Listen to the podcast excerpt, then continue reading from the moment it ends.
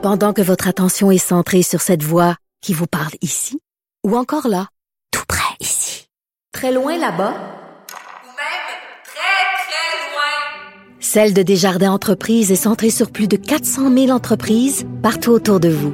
Depuis plus de 120 ans, nos équipes dédiées accompagnent les entrepreneurs d'ici à chaque étape pour qu'ils puissent rester centrés sur ce qui compte, la croissance de leur entreprise. Avocat à la barre. Avec François-David Bernier. Des avocats qui jugent l'actualité tous les matins. Ce soir, on change l'heure.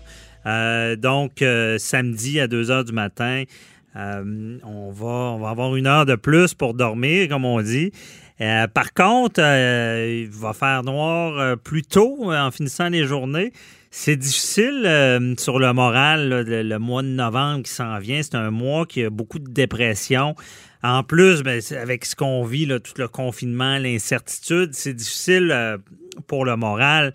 Et on voulait en parler avec notre spécialiste de, de gestion de haute performance de la plateforme 48 heures par jour, euh, Patrice Ouellette. Bonjour.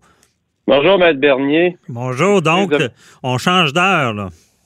On change d'heure, puis vous, vous m'avez fait sourire avec votre intro parce que la première idée qui me vient à l'esprit quand on parle de changer d'heure à l'automne, c'est il va faire noir de bonne heure. Puis déjà que je trouve ça lourd, je suis Hmm. pas le seul, je pense que déjà c'est dur, il fait froid, on est dans nos maisons. Ouais. Euh, il va faire noir encore plus de bonheur, puis on, on rajoute par-dessus ça une autre couche. C'est ce qu'on vit présentement de confinement. Fait qu'on s'en va vraiment dans un mois qui euh, ça va prendre, comme on dit, un moral d'acier. Hein? Oui, mais ça sera pas facile parce que le, moi, je l'ai souvent dit pendant la pandémie, euh, euh, le- désolé, mais je disais, bon, on a eu un premier confinement et le printemps arrivait, mais le printemps, me semble, tout le monde a une petite bouffée de renouveau, de, de joie. Mais là, je me disais, si Ah on oui. est reconfiné au mois de novembre, ce qui, qui ressemble un peu à ça en ce moment, ça va être dur pour le moral, mais c'est ça. Là, en plus, avec le changement d'heure, c'est c'est vrai Ah, que oui. ça, ça affecte vraiment le, le monde, là, ce, changement-là, puis ce mois-là qui est plus gris. Là. Ah oui, je lisais hier, Maître Bernier, un reportage qu'il y avait sur TVA Nouvelles, qui est un sondage qu'il avait publié Mhm. de l'Ordre des psychologues. Puis il y avait des statistiques intéressantes que je me permets de vous partager qui disaient que 86% des psychologues avaient, augment- avaient noté une augmentation importante de la détresse dans leur clientèle. Ouais. 70% des psychologues du Québec ont vu revenir, 70% c'est presque le trois quarts des psychologues du Québec, ont vu leurs anciens clients appeler pour avoir une consultation à cause de détresse et d'anxiété. Et 46 des psychologues ont vu une augmentation importante de la consommation d'alcool. Hey, Alors, c'est l'envir- c'est l'environnement dans lequel on est. Et c'est pour ça que le mois de novembre m'inquiète beaucoup, comme vous l'avez bien dit, parce que c'est un mois qui est déjà excessivement difficile pour la santé mentale. Puis on vit dans un... On a passé à travers déjà un double confinement, si on peut dire, un triple ou un quadruple, appelons-le comme on veut. Et puis, ce qu'on voit beaucoup dans la population, c'est que tout ce stress-là accumulé a créé énormément de divisions. Et j'ai jamais vu autant d'agressivité dans les médias sociaux, Maître Bernier. C'est euh, incroyable. ça Euh, comme si les... Ah oui, ça l'augmente, puis les gens sont tellement frustrés, euh, vivent beaucoup d'anxiété, il y a beaucoup de souffrance, il y a du stress financier dans ça. Euh, il y a des vies de couple qui sont un peu euh, qui sont difficiles. Il y, a, il y a vraiment il y a des gens qui sont seuls, il y a beaucoup de solitude. Alors, ça fait un méchant cocktail, tout ça. Je lisais, euh, ça m'a fait sourire parce que je lisais un, un échange sur Facebook. C'était une personne qui partageait un point de vue que- qui est tout à fait comprenable, qui disait que ça n'avait pas de bon sens. Le gouvernement prenait des décisions euh, vraiment mal informées, puis que ça devrait être ouvert. Hmm. Puis évidemment, ben, il y avait il y avait une partie des gens qui cliquaient, qui aimaient, puis qui, qui encourageaient ce, ce point de vue-là avec toutes les théories qui peuvent venir avec. Puis soudainement, il y a une infirmière qui s'est introduite dans la discussion qui disait que ces gens-là comprenaient absolument rien à ce qui se vivait dans les hôpitaux. Puis je lisais ça, puis les propos étaient vraiment très euh, très agressifs, là, très tranchés, très agressifs. Puis je me disais, euh, ça n'a pas de bon sens parce que les deux points de vue sont tout à fait débattables et sont valables. Mhm. Mais on dirait que les gens ont perdu. euh, faut prendre l'altitude un peu, faut s'élever un peu, je pense. Ouais, Présentement, les gens sont, sont, même on en parle aux États-Unis, les, les gens sont à bout, là, puis euh, euh, ce, ce mois de novembre-là aidera pas au Québec, c'est sûr. là. ah non non, puis il faut, il faut vraiment, je pense que faut rappeler aux gens qu'il faut, il faut vraiment revenir, prendre un peu d'altitude. Et quand je dis prendre de l'altitude, c'est regarder un peu, s'élever un peu, et retournons en 2001. En 2001, qu'est-ce qu'il y a eu? Il y a eu les attentats de 2001. Qu'est-ce qui nous reste de ça? Hmm. Quand c'est arrivé, là, on a, vu des, on, a vu, on a vécu des moments de terreur, des moments d'anxiété, de détresse. On s'est imaginé cette journée-là qu'on serait plus jamais capable de reprendre l'avion. Oui, c'est vrai. Et, cette, et on se promenait, je me rappelle, on se promenait dans les rues parce que j'avais un voyage de prévu à New York qui a eu lieu, qui a été reporté comme six mois après. Et on se promenait dans les rues et toute la fois qu'on on voyait une personne de certaines nationalités, il y avait de l'anxiété. On se demandait s'il allait pas arriver un attentat ou quelque chose. C'était ça l'environnement actuel. Mais qu'est-ce qu'il nous reste de ça aujourd'hui, de 2001? On vole avec davantage de sécurité. Mhm. Euh, les, les aéroports sont beaucoup plus sécuritaires.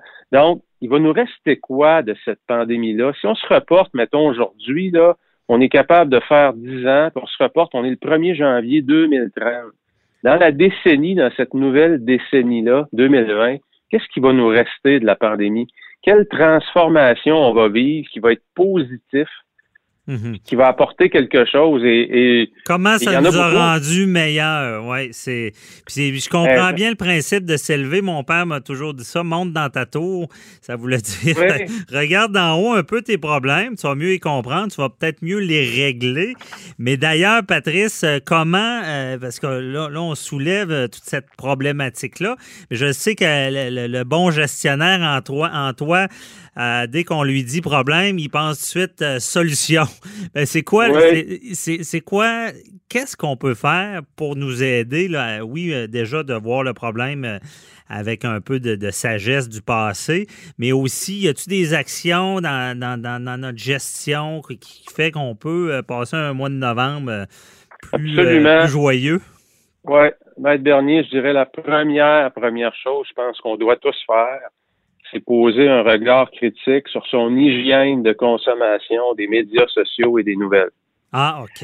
Et euh, j'utilise souvent la métaphore, euh, c'est pas l'eau autour du bateau qui est dangereuse, c'est l'eau qui rentre dans le bateau. Hmm. La santé mentale, c'est la même chose. Si on laisse rentrer et que c'est un euh, ça rentre à gros flot, comme on dit, les mauvaises nouvelles, on s'alimente de mauvaises choses, mais c'est sûr que ça va avoir un impact négatif. Et présentement, si on, on met pas, on- si on met, si on pose pas un regard critique sur son hygiène de consommation des médias sociaux et des nouvelles, de revoir un peu comment est-ce qu'on consomme ça. J'ai dû le faire moi-même, Maître Bernier, c'est pour ça que je vous en parle, parce Ouais. que j'étais rendu complètement accro des nouvelles. J'ai les cinq applications des, des plus grandes chaînes américaines puis du Québec. Hmm. Puis constamment, euh, j'étais là-dessus parce que ça devient comme addictif. Hein? Ben oui. On, on entend quelque chose, on va aller voir et finalement, on tombe un peu comme dans un cercle vicieux. On tombe sur la nouvelle, on clique sur une publicité, on se ramasse sur Facebook, on se ramasse sur YouTube. On a une heure de passé, on n'a rien fait. Mais le dommage, c'est pas tant qu'on n'ait rien fait, c'est qu'on a laissé rentrer énormément de choses qui sont peut-être pas les meilleures vitamines qu'on peut se donner à nous-mêmes. OK.